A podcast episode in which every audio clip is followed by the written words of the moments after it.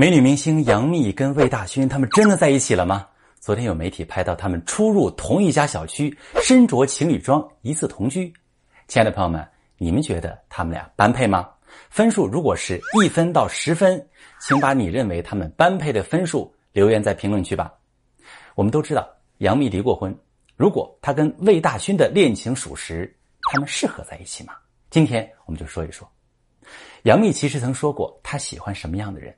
她说自己更欣赏比较强势的男性，在大事上能帮她做主。这说的就是杨幂的前夫刘恺威。这样的个性其实是强势成熟。可现在来看，杨幂并不一定适合强势的男人，原因是她自己也是强势的性格，喜欢自己做主。当两个强势的人一起生活时，很容易发生冲突，因为他们都不愿意为对方妥协，都想坚持自我。这是性格都很强势的情侣分开的根本原因。但是魏大勋不一样，魏大勋从十七岁的时候就开始喜欢杨幂了，他把杨幂看成自己的女神，为了杨幂学表演，追赶杨幂的脚步。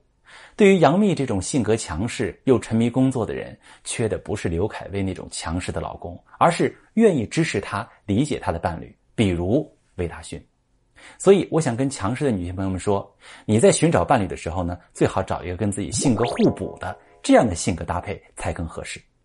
那怎么判断两个人合不合适呢？我教大家两个维度，一个是互动模式，另一个是沟通模式。互动模式指的是我们是怎么应对对方的情绪的。比如，有的伴侣一方特别需要别人关注自己、理解自己。